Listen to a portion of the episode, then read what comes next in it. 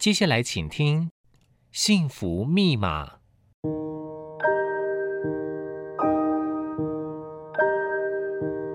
物质的拥有只能带来短暂的快乐，内心的自在跟宁静才是值得追寻的幸福。让我们一起来解开幸福的密码。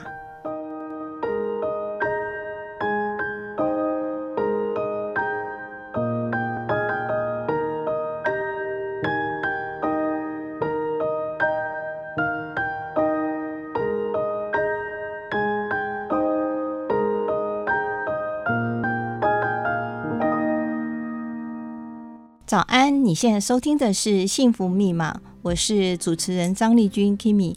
那我们这一季的主题是“生命是一场学习的饗宴”哦。那我觉得，其实你对别人的付出，或者是一种爱的行动。也是一种学习，要在学习中去付出。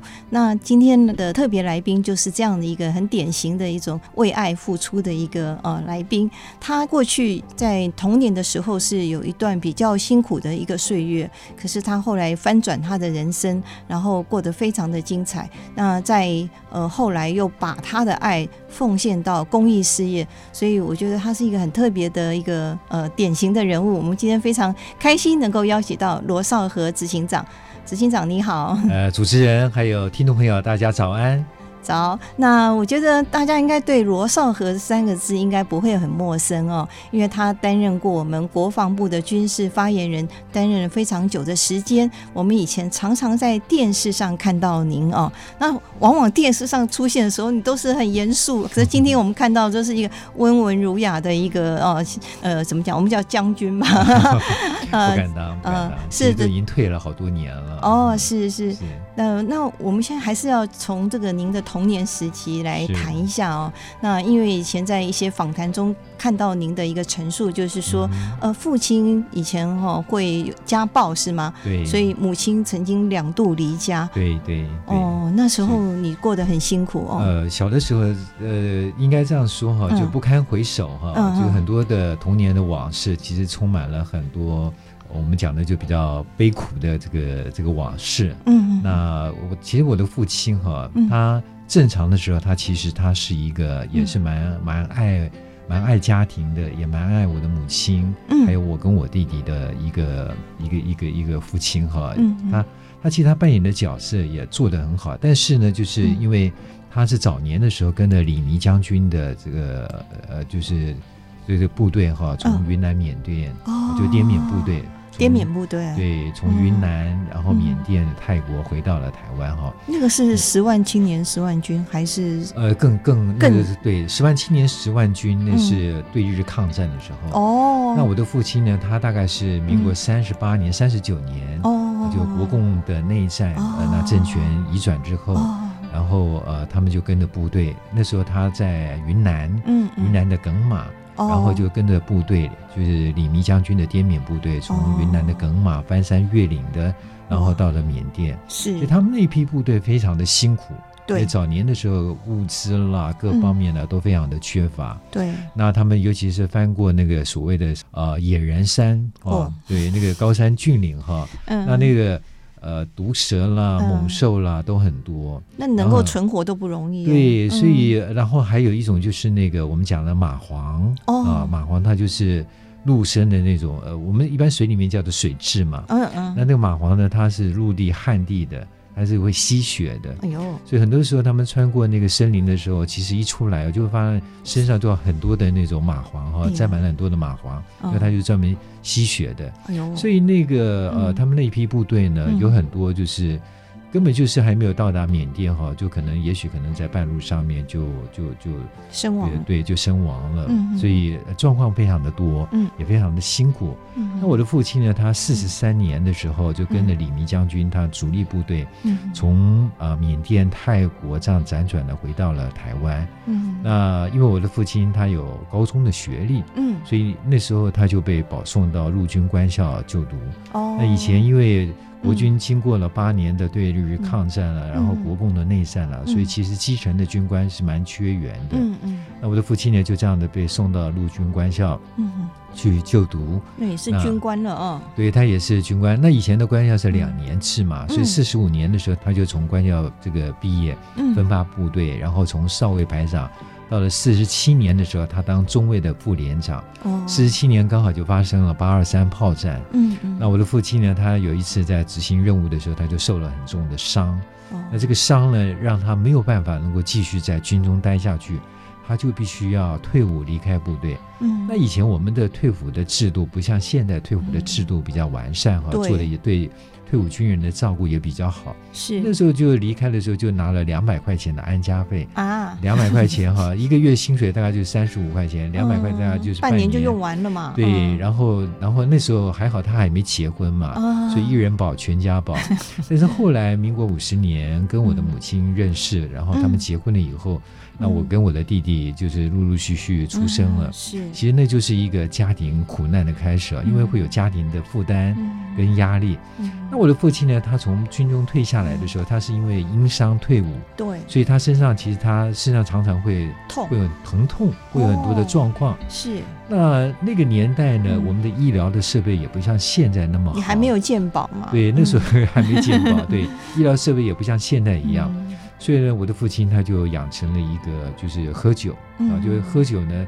其实喝酒主要的有两个原因，一个喝酒呢就是可以减轻身体的疼痛，嗯，另外一个原因呢就是喝酒，因为生活很很很不如意嘛，对。然后喝酒也可以，就是可以逃避现实，对对，可以让他逃避现实，嗯，可以让他不要去面对现实环境的很多的压力哈，生活的压力。那主要这两个原因，但是喝了喝了以后呢，就其实就是我现在帮助有很多的家庭，就是他会有酒瘾的问题。对、嗯，再加上他那个时候也不晓得什么时候开始，就是精神也出现了状况了。嗯，所以呢，酒再加上就是精神发生了问题哈，嗯、所以他家暴就非常的严重，那就打我的母亲打得非常的凶。哦，那我看过一本书叫《正念战役》哦，嗯、那他就是在越南那边当兵，然后后来也是因为受伤回到了美国。嗯、那他也有这种状况，就叫做什么创伤症创伤症候症候群，嗯、是是是。对，他有时候也是没有办法控制到他自己这样子。那或许也有可能，有可能，嗯，他也有他悲惨的那一面，对。对。那可是因为你们还还小，那母亲又离家，那你们要怎么这样过活啊？对，所以呃，嗯、我的母亲呢，其实她前后离家两次哈。哦、第一次大概在我四岁多啊，哦哦、快五岁的时候，嗯、然后那时候离家。第二次呢是在我六岁多快七岁的时候，两次离家出走。哦、所以我第一次妈妈离家，第一次呃离家出走，我就被送到孤儿院。哦、第二次呢，我就被送到了寄养的家庭。哇，那你也是从小寄人篱下哎哦。对。然后也真的是那。弟弟也跟着你一起吗？对对对，就是在孤儿院的时候，弟弟跟我一起在孤儿院待了一年多。哦，然后到寄养家庭的时候，弟弟也是跟着我一起到寄养的家庭。那他待的时间比较短，我待的时间比较长一点。哇，那真的是嗯，相当的一种悲苦的一个童年哦。是，那也呃，这很多人都说这样子的童年对。日后会有一些影响。那因为他过去是我们国防部军事发言人的呃这个职务，那我们大家对他都蛮熟悉。因为刚刚他在上一段节目有提到说，小时候父亲家暴，母亲离家哦，所以他曾经待过孤儿院，也待过那个寄养家庭。那我想请问您，就是这样子的一种创伤哦，对你日后？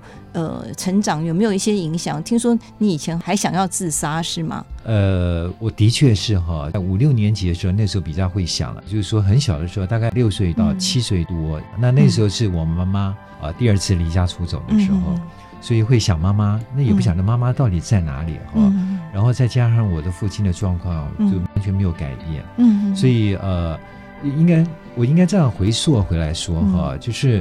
四岁多到快六岁的时候，妈妈第一次离家出走，那我在孤儿院里面就带着弟弟哈，一直在孤儿院里面待嘛。嗯、第二次呢，是我六岁多到七岁多的时候，嗯、也是有一年多的时间。嗯、那我在我跟弟弟在寄养的家庭，但是他待的时间比较短，嗯、大概只有半年多。那我待的时间比较长，有一年多的时间。嗯、所以呃，后来就是说我爸爸他从山上下来以后，把我也从这个寄养的家庭里面再领出来。嗯，我们全。家就是一家三口就住在一起，嗯，但是我爸爸的状况还是没有改变，嗯，就是他还是会喝酒，嗯，然后他还是会精神的状况还是不好，嗯，所以呢，呃，以前是打妈妈，嗯，那这个现在妈妈不在啊，就只有我跟弟弟啊，所以他打我跟打弟弟也都打得非常的凶哈。所以我们就是说从小的时候就是在。这种就是呃非常紧张、高压力的这种生活的环境里面。嗯，那我的爸爸因为他的精神状况常常时好时坏的，嗯，那尤其是他喝了酒以后，常常会影响到他的精神的状况。嗯，所以呃小的时候就是我就会常常会想妈妈，嗯，又不晓得妈妈到底在哪里哈，所以想妈妈，然后这个就会想着想着就会那时候五六年级也开始比较懂事了，嗯，就心心情就会。受到影响，嗯，所以我小的时候就曾经就是会有一些不好的念头，嗯嗯，那甚至到了呃，就是比较大了以后，还是一样，就是说这种这种念头还是会有。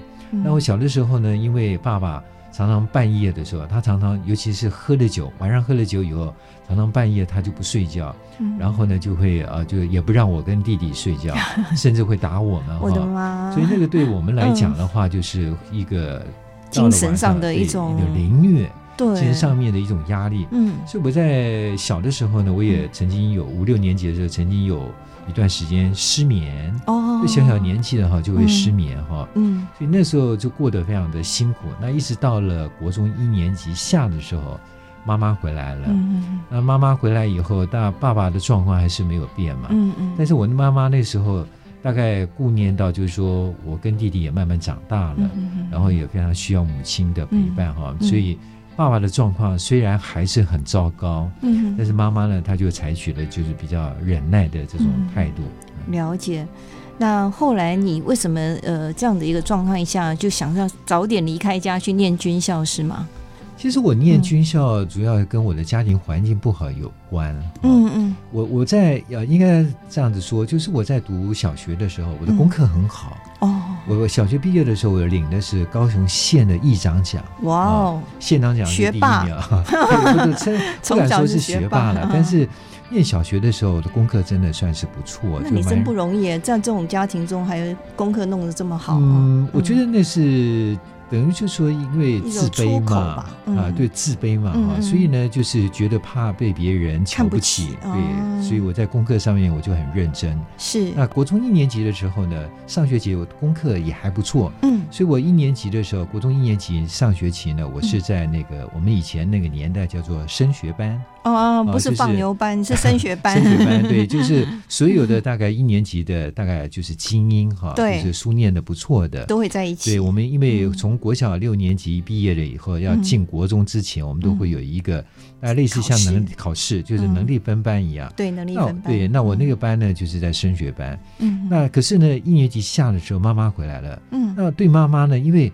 呃，小的时候对妈妈会有很多的期待啊，那觉得就是妈妈在我们在我跟弟弟最需要的时候不在，嗯、是，所以一看到妈妈回来，对妈妈会有很多的不谅解，嗯，会有很多的怨啊，嗯嗯，所以呢就开始就自甘堕落，这样子啊，对，然后就书也不想念了，嗯嗯，嗯，然后呢，呃，人也变坏了，嗯，所以我我后来就是打架啦、偷钱啦，干了很多的坏事，像我下面三颗假牙就是打架的代价，是啊，对，是啊。那所以就是说，在那段时间呢，就功课就往下掉。所以我国中二三年级呢，我就在那个次优班，哈，就没有在那个升学班。嗯，所以我有很多的同学啊，嗯，他们就是读雄中啊、雄女啊，哈，凤中毕业的，或者是这个师专哈，因为以前那个年代师专很难考，对，师专难考，而且大家都鼓励，因为师专当老师，对，公费嘛，对，保障工作，对对，所以我很多优秀的同学他们都读师专。嗯，那我因为功课。掉下来了，掉下来了，嗯，所以我考上了，就是考上不是很好的呃这个高中啊，嗯嗯嗯。那我的这个我也考上了中正预校哦，因为我妈妈那时候她舍不得我念预校，嗯，所以她说，那你去念高中嘛。那我念的是省立的高中哦，啊，也也算是在中后段的这个高中学校了，对。那当然，我那个学校的出了后来出来的名人也蛮多的哈，真的。对，所以我觉得其实当然啊，就是说可以，就是说如果说我能够继续维持国一的时候上学期的成绩的话，也许我可以读更好的高中哈。那我念高中的时候呢，那时候我爸爸就跟我讲，他说你不念预校，你要去念高中的话，他说我没有钱哈，我每一个月呢，我就只能给你一千五百块钱。那这一千五百块钱呢，其中有五百块钱是、嗯、呃，就是租房子的钱，哦，因为我们那时候都是要在外面租房子哈。八百块钱呢，就是每一个月的团膳，团膳，团膳就是我们礼拜一到礼拜六，因为那时候礼拜六还上半天的课，对，对。那礼拜一到礼拜六的中餐，嗯，然后礼拜一到礼拜五的晚餐，哈、哦，剩下礼拜六的晚餐跟礼拜天的三餐，还有其他的早餐都是自理，嗯，那我剩下两百块钱啦，两百块钱我还要买参考书啦，很多在学科学业上面，对，嗯、所以我我在高中三年我都从来没有吃过早餐，啊，然后礼拜六的晚餐跟礼拜天的晚餐都是省下来，因为我要留一点钱哈，留一点车费，我要回。就是月底的时候，每个月的月底，我还要回家去拿下一个月的生活费。嗯、所以最好的状况是什么呢？就是去买一条吐司啊，哦，买一条吐司呢，然后就每一天的早餐就吃个一片，嗯，或是礼拜六、礼拜天呢，就是当做这个晚餐。嗯、所以那时候生活是过得非常的、非常的辛苦。对，那所以我那时候考大学的时候呢，嗯。我考上了私立的大学，嗯哼，那我的父亲跟我讲说，他没有钱可以让我去念，嗯、但是我也考上了军校，考上正在学校的新闻系。哦，那以前对、嗯、新闻系对我来讲的话，我考大学联考的时候，我的其实我的就是我设定的志愿哈，就是新闻系。跟历史系，还有这个中文系，大概就这几个系。那我们很相近哎。对，我对文史的东西我比较有兴趣了啊。那以前也常常就是写一些文章。对。那考上政战学校的新闻系还不错。嗯。在我们军校来讲的话，它算排名蛮前面的。对。所以我就去读正战学校的新闻系。嗯。那也算是一种军校嘛？哦。对，因为就不要花钱。是是是，在军校就可以吃很多你平常没有吃的早餐嘛？对不对？所以我考上了军校以后，然后我们那时候有预备教育，在入伍教育之前有一个礼拜的预备教育。了解。那第一天的早餐呢，我就看到、嗯、哇，那个香又香又白的那个白馒头哈，就一次就吃了三颗，又又又白又又。没有限制你吃几颗这样。没有限制啊，因为 预备教育的时候哈，嗯、其实呃这个学长啊，他们也不敢给我们压力，嗯、因为怕我们有太有压力的不敢念军校了，跑掉了。嗯、所以呢，他们对我们都是蛮蛮照顾的。了解，所以呃，念军校当然很辛苦，可是也有它的一个优点嘛。对，对你不用担心呃没有学费啦，也不用担心 那个没有钱吃饭哦。对对对。对，那我觉得您选择一条路，这是你后来能够翻转人生的一个非常重要的一个途径。是是。请问您担任发言人的时间有多久？五年三个月。五年三个月。五年三个月就担任国防部的发言人。嗯、那但是我在国防部发言人室，嗯，呃，或是新闻处哈，待的时间还蛮长的。嗯。总共待了大概有十几年，因为我有担任新闻官，在我当发言人之前，嗯，曾经担任过新闻官。哦，所以我们也以前算是同行。对对对。那想请问一下，因为当发言人通常都是出了一些什么事情，或一些呃一些事故哈，或是一些问题啊、呃、等等，才会请发言人出来讲话。那这种压力是不是很大？你要嗯、呃、对呃媒体的一种询问，那你是要用什么样的态度去面对媒体呢？对，当发言人的压力真的非常的大哈。嗯、我那时候当发言人，只要每一次国军一发生重大的事故啦、嗯、意外啦，嗯或是呃人呃在经济方面哈呃出了问题啦，嗯，发言人都要一定要出来面对哈，因为记者一定要追着我们发言人问国防部的回应啊，国防部的处置啊，对，所以我常常就必须要去面对媒体啊。那尤其发生重大事故的时候，嗯，那时候有线电视台他们常常就是因为有线电视对啊。做 live 嘛，所以那个面对现场转播的那种压力非常的大，因为你不能讲错话。讲错话会被长官骂吧？呃，讲错话当然长官会责备哈。那还好，就是说我当发言人的时候，就是我还蛮能够拿捏一些分寸，嗯，然后也还蛮谨慎的，所以。大致上应该没有讲错话的这个机会了。那我都做的还算，长官对我的表现各方面也都还蛮肯定的。嗯，所以我才会历任过四位部长哈。如果不退伍的话，就五位部长。哇，那长官对我也对算是蛮信任的。是，所以呃，那个压力是非常的大。嗯，那我觉得我跟呃，就是说我跟新闻媒体记者的互动哈，嗯，也还蛮不错的。就是媒体记者他们对我也蛮信任的啊，是因为我比较站在一个同理心的角度，其实有很多的媒体朋友，他问了一些尖锐的问题哈，对他们来讲，他也不尽然就是那个问题，也不尽然是他想问的哈。那有的时候可能呃，媒体有不同的立场嘛，政治的立场啦，或是这个媒体的这个生态环境啊，然后等等的各种的因素了，对我都蛮能够理解的。是，所以有的时候有一些记者，他们问到一些就是呃可能比较尖锐的问题的时候，记者朋友他们也会说：“哎呀，这个发言人抱歉了哈，刚刚问的那个问题比较尖锐一点哈，但是因为长官有长官的考量啊，长官有长官的要求。”那我都比较能够站在他们的角度来帮他们思考，嗯，所以我几乎就是说，任何的记者他只要打电话给我，嗯、我不会不接记者的电话，二十四小时都开。二十四小时对，包括像我们有的时候在国外，嗯，嗯可能国外的时间是白天，但是对我们台湾来讲的话，嗯、我们台湾这边刚好就凌晨啊半夜的时间啦，啊，那不管任何的时间，我只要有任何的新闻的这个议题。我都会接电话，嗯，那就算我没有接到电话，我也一定会回记者的电话。哦，所以呃，我跟记者之间呢，就是比较会有一个信任的这个、嗯、信任的关系，对，信任的关系。嗯，因为我当过记者，所以我非常了解这样子的生态。因为记者有时候就呃很晚的时间也会打电话，对，很多人就把电话关机，或者是家里不接电话，那记者就会跳脚。有时候有时候对，因为呃没有回应的时候，反而不是一件好事。对，因为他可能写错方向，或是呃他就会解说呃没有回应哈。对对。那你自己有没有比较难忘的一些经验？比如说哪一些事件，或者是呃你在发言的时候？是特别的困难，或者是你印象很深刻的事件。我我印象最深刻的应该是处理红案，哦，一百零二年对红仲秋案的时候，闹很大，对，闹得非常的大哈，大概那个新闻大概持续了一个多月的时间，这么久，对，一个半月左右的时间，是 是是。那红案对我来讲的话，处理比较就是说考面对的挑战比较严峻哈，是因为那时候网络的讯息啊。呃，就像现在一样，因为那时候有很多网络讯息，可能都是一些呃，也许可能道听途说啦，嗯嗯嗯，或是有些人他可能是个释放的、散播的一些假的讯息，嗯，那所以我那时候在面对一些就是很多的时候很多的议题哈，一发生的时候，我常常会希望就是我们的负责的单位、主管的机关，嗯，能够尽快的查明事实的真相。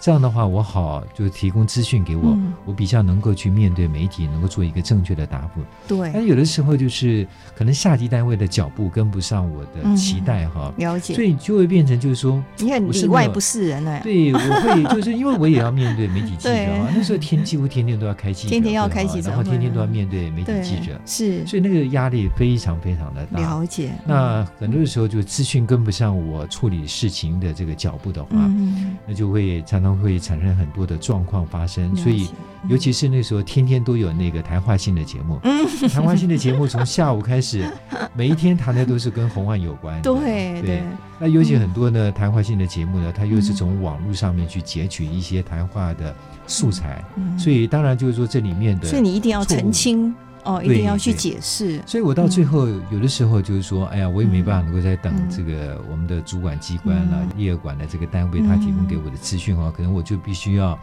呃，单枪匹马的，我可能要独自去面对，呃，又不能讲错话，对，所以怎么样去拿捏那个非常敏感，对，拿捏那个分寸哈，就会蛮挑战，就这也是发言人必须要有的一种素养哦。是是，你怎么样去取得一个呃，又能够满。满足媒体记者的需求，又能够呃，在这个尺度的拿捏上是能够顾及到国防部的一个哦，对一个立场，立场，嗯，真的很不容易。可是你被誉为国防部最强的发言人哦，那真的表示您真的做的很不错哈，那这是被大家公认的一个很棒的发言人。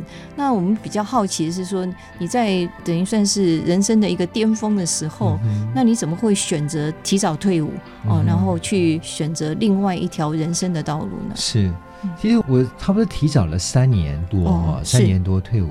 那很多人也都不理解哈，就是说，嗯、呃，我到了新任的，就是那时候一百零五年的时候，新任的国防部长冯世宽冯部长，他甚至亲自打电话给我，也希望就是我能够继续担任发言人，能够继续来帮忙他哈。那我那时候我也婉谢了哈，所以我一直对我们副部长，我一直心里面也一直有一个亏欠哈。那我之所以就是说很坚持要退伍哈，那有些人也认为说是不是跟政党轮替有关？其实也完全没有任何的关联哈。因为我觉得军人就是呃这个严守行政中立嘛，我们就是效忠国家，保护人民哈。对，我我退伍的原因其实。是跟就是跟我的成长的背景有关。哦，就是我刚刚前面讲的，嗯，呃，我觉得我在呃生长的过程当中，我受太多人的恩惠了，嗯嗯，所以在一百年哈，我是我正战的同学里面，我是第一个升将军的，哇，好厉害！我其实我不管是升少校、升中校、升上校，我都非常的快，都是几乎都是我同学里面第一个。那我升少将。也不是神奇，就是没有开玩笑。嗯，我很认真，对，我很努力。我对于我自己的工作，我非常用心的去，就是把我自己的本分尽好。对。但是我觉得尽好自己的本分哈，还有一个很重要的一点就是说，你要有赏识你的人，嗯，你要有信任你的人，你也要有陪愿意来栽培你的人，要知遇之恩，对，要有知遇之恩。那我觉得我生命当中太多的恩人跟贵人了，所以我在一百年的时候，我第一个呃同学里面，我第一个升将军的时候，我那时候心里面就有一个念头，嗯，我觉得我应该要回馈这个社会，嗯，我应该也可以去帮助啊，跟我同样经历的这些。脆弱家庭、高风险家庭的孩子，也让他们也能够跟我一样，呃改变他们的人生哈。嗯，所以我那个信念呢就越来越强。哦，所以到一百零二年的时候，嗯、我就开始跟长官提，我想要退伍。嗯、当然长官也不同意。对，所以我前前后后总共提了五次。哇，到了一百零五年的时候，嗯、长官勉强同意了。嗯，那我一百零五年我是五月十六号生效退伍。哦、其实我的退伍报告是到了五月五号。才从国防部送到总统府哦，所以我真的还要送总统府啊？对，我的退伍要总 总统核定同意啊。因为是将军啊。对，因为五月八号的时候呢，其实我就接到那时候国安会秘书长的电话，是哎，他说你的退伍报告已送到总统这边来了。哦，那总统呢要我打个电话给你，他说你还年轻，啊，这个这个是不是可以继续留下来帮新政府的忙哈？嗯，那我那时候我就跟长官报告，我说我是真的想要，就是说早点退。然后又想要做人生想要做的一些事情。我了解，那因为其实你已经非常的呃事业非常的平顺，而且是呃算是。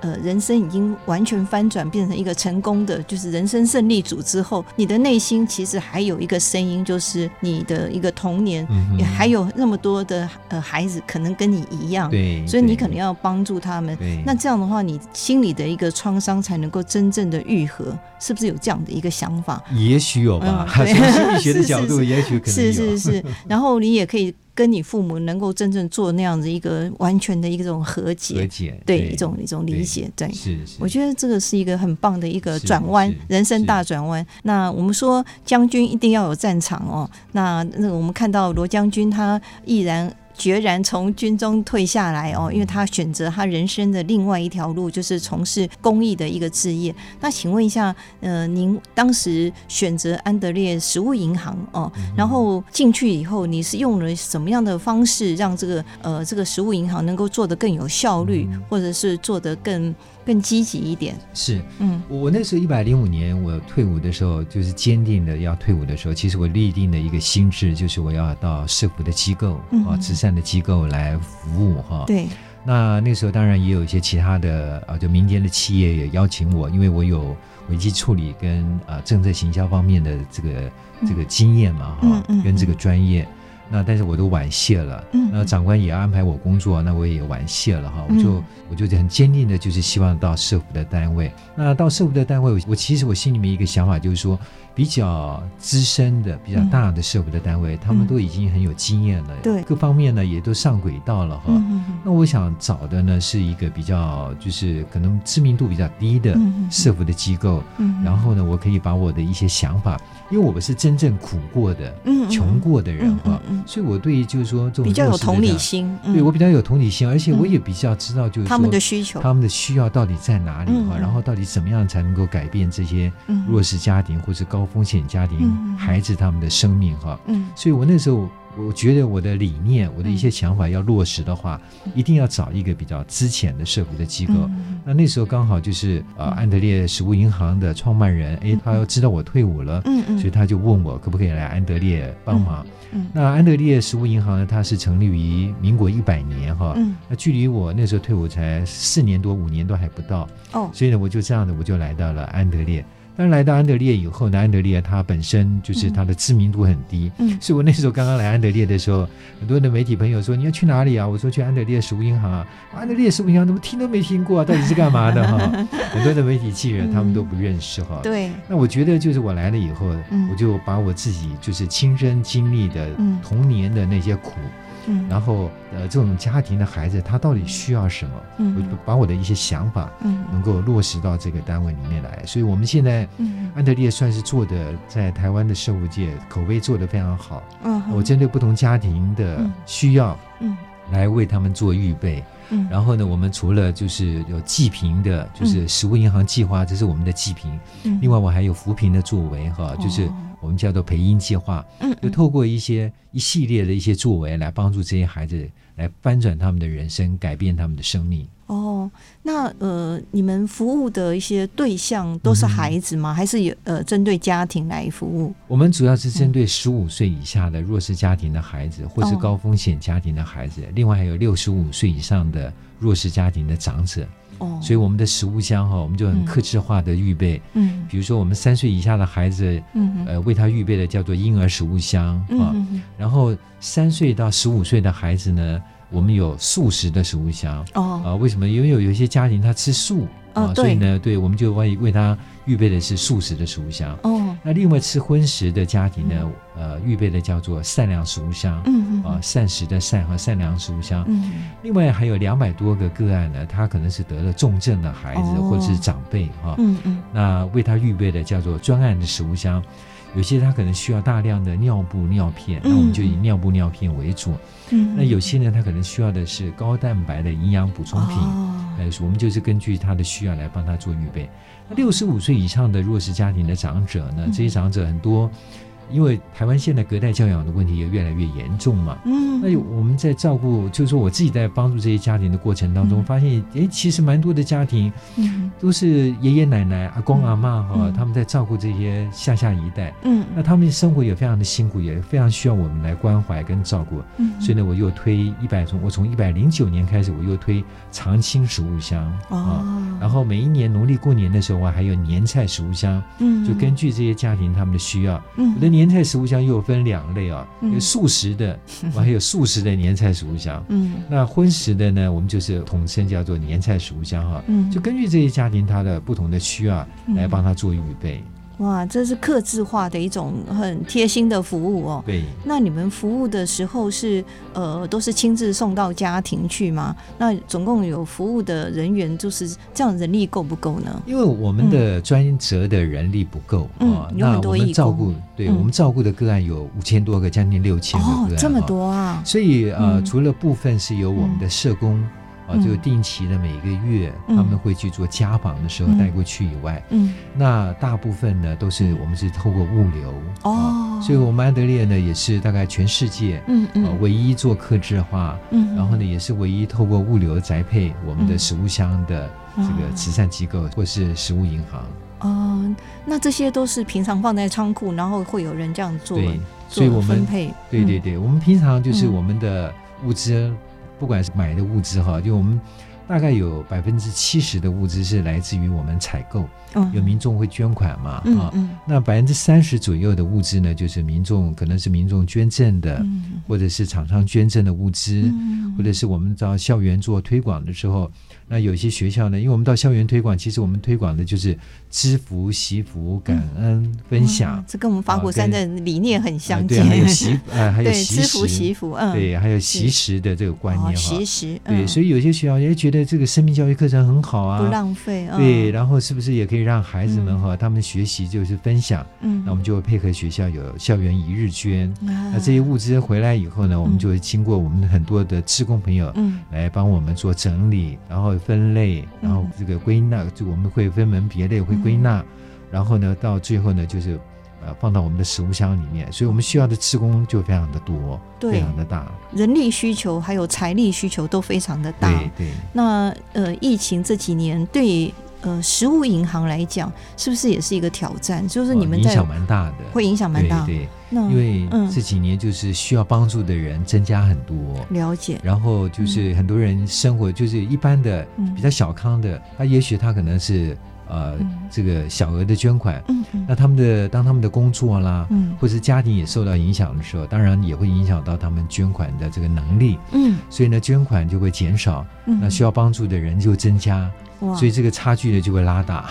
哦，那对你来讲是很大的挑战。我觉得对挑战蛮大的，压力也蛮大的哈。但是我觉得非常感恩的就是，嗯、我觉得我们就是很认真的做了，嗯，尽我们的能力哈去照顾那些需要帮助的家庭啊，嗯、那些孩子、那些长辈。嗯、所以也因为我们做的很认真哈，当然也会让更多有能力的人看到了我们的困难跟看到我们的需要，也愿意一起来支持我们。哦。那这几年做下来，你自己有没有比较印象深刻的一个例子，或是你觉得很感动的例子？哦，感动的例子很多哎，嗯、印象深刻的例子也很多，也很多对，比如说我曾经帮助一个隔代教养的阿嬷，嗯。这个阿嬷呢，就我第一次去看她的时候，阿公还在哈，但阿公的身体不好。嗯，那这个阿公阿嬷呢，他们独自照顾的一对孙子跟孙女哈。嗯，那我第二次去看这个阿嬷的时候，阿公刚刚过世没有多久啊，那很辛苦。嗯，那他们的儿子哪里去了呢？他们的儿子因为呃这个阴阴暗啊，因为入监了，入监了哦。然后这个这个媳妇儿呢，就是跑了，跑跑掉了啊，非常的辛苦。嗯，所以呢，就变成阿公阿妈就照顾这个孙子孙女哈，那非常的辛苦照顾。那我那我第二次去的时候呢，就当然我就带着慰问金哈，因为阿公刚刚过世没有多久嘛，我就带着急难救助金嗯去照顾去看顾这个呃，就是说去。呃，探望这个阿嬷哈，跟他的孙子孙女。那这个我要走的时候呢，这个阿嬷就从他的口袋里面哈，就拿出了就两张皱巴巴的一百元哈，就两百块钱哈。那我就问阿嬷，我说阿嬷，我说你要干嘛哈？他说他说执行长，他说你把这两百块钱带回去。我说带回去要干嘛呢？说我想要捐给安德烈。我说阿嬷，我说你自己这个都需要人家来帮助你哈。我说你还这样子，他说我说我我我不会收你的钱啊。那阿嬷她很坚持哈，她我她说我受你们安德烈的照顾非常的多哈，她说你今天还带急难救助金来哈，她说其实这两百块钱，这个对我来讲的话，当然对我这是一个就是不小的一笔钱哈，但是我觉得我想要尽一份心力，我也能够去帮助别人哈，去关怀别人，我一直跟他推辞哈，我。但是我我那时候心里面非常的感动啊，对呀对呀，这个两眼都是带着泪水，对呀都掉眼泪了，坚持哈，嗯，后来我看阿妈她也很坚持，嗯，我就说好啊，要满她的愿哦，因为我觉得这是她的心愿，说好阿妈，我把你这个两百块钱我带回去，我就帮你捐给安德烈哈，然后我会开一个收据给你，因为我们安德烈非常的我们非常的有制度，对，嗯，我们对任何的捐款，哪怕是捐一块钱，我都会开一个张收据哈，是是，说我到时候开收据给你，然后我再寄过来给你哈。或者我找时间的时候，我再过来啊，带给你啊，那就非常的感动。就是说，其实我们对很多受帮助的人，我们都会会有一种观念，就是觉得好像很多人他都好吃懒做啦，或者是他那是错误的哦。对，其实有很多人真的他是确实是有困难啊，确实是有困难，非常需要我们在他有困难的时候，我们能够扶他一把，能够陪伴他走一段路。我，还有一个孩子啊，他满了十八岁以后。然后呢，他第一份工作，他把他第一份的工作的所得哈，扣除掉他的生活所需要的，他把那个钱呢，就是透过 Line Pay 哈，然后就捐给我们哈。哦。对，然后呢，他写了一个字啊，他说这是我的第一份的薪水啊，我把它捐出来，捐给安德烈，我要谢谢，就谢谢。呃，曾经帮助过我的安德烈，谢谢很多的善心的人士哈，愿意来陪伴我的家庭哈。所以你其实我们的生命当中，其实很多的时候我们在照顾这些人的过程当中，你会看到有很多很感人的这个事迹。所以你刚刚感动哦，对你问我就是说，哎呀，这是不胜枚举哦，这么多感人的事情。对，你要帮助那么多人哈，你各位想想看，每个月我们有五千多箱，将近六千箱的食物箱，不同的食物箱要出去。那个压力是非常大的。嗯，每个月我们出完了这下个月的这个食物箱，然后你有的时候你就看到你的仓库已经快要空了哈。那时候会急，对，那个会急，嗯，压力也很大。可是你会发现，就是说你在帮助这些人的过程当中，哎、嗯，你也会觉得，其实人性很多的时候都是非常温暖、非常光明、非常温暖的。总会有一条路会出现哦。对，对，您这样做下去真的很令人感动。就刚刚讲到那孩子的故事，我眼泪都快掉下来，因为这是一种爱的回馈哈。他接受过别人帮忙，他也知道要回馈这个社会，真的很感人。那请问一下执行长，你自己的幸福密码是什么？我觉得幸福就是当我们有能力的时候，我们愿意去帮助别人，去关怀别人。是。当我们能力不足的时候，我们依然愿意去分享，嗯，我们所拥有的哈。我觉得这是我我最幸福的。其实我们这个社会也是充满了一个爱，所以执行长要加油。谢谢谢谢。那我觉得有一句诗词还蛮适合你的，就是。平气不改，达志不改。所以你在很贫困的时候，你还是有那样子的一个气节或气势。然后你当你呃显达的时候，你还有一整个志向，然后都不会更改。那这是很棒的一件事情，也很美。呃，谢谢罗执行长今天做的一些感人的分享。谢谢主持人，谢谢，也谢谢听众朋友的收听。我们下个礼拜同一时间空中相会。谢谢，再见。谢谢大家，拜拜，拜拜。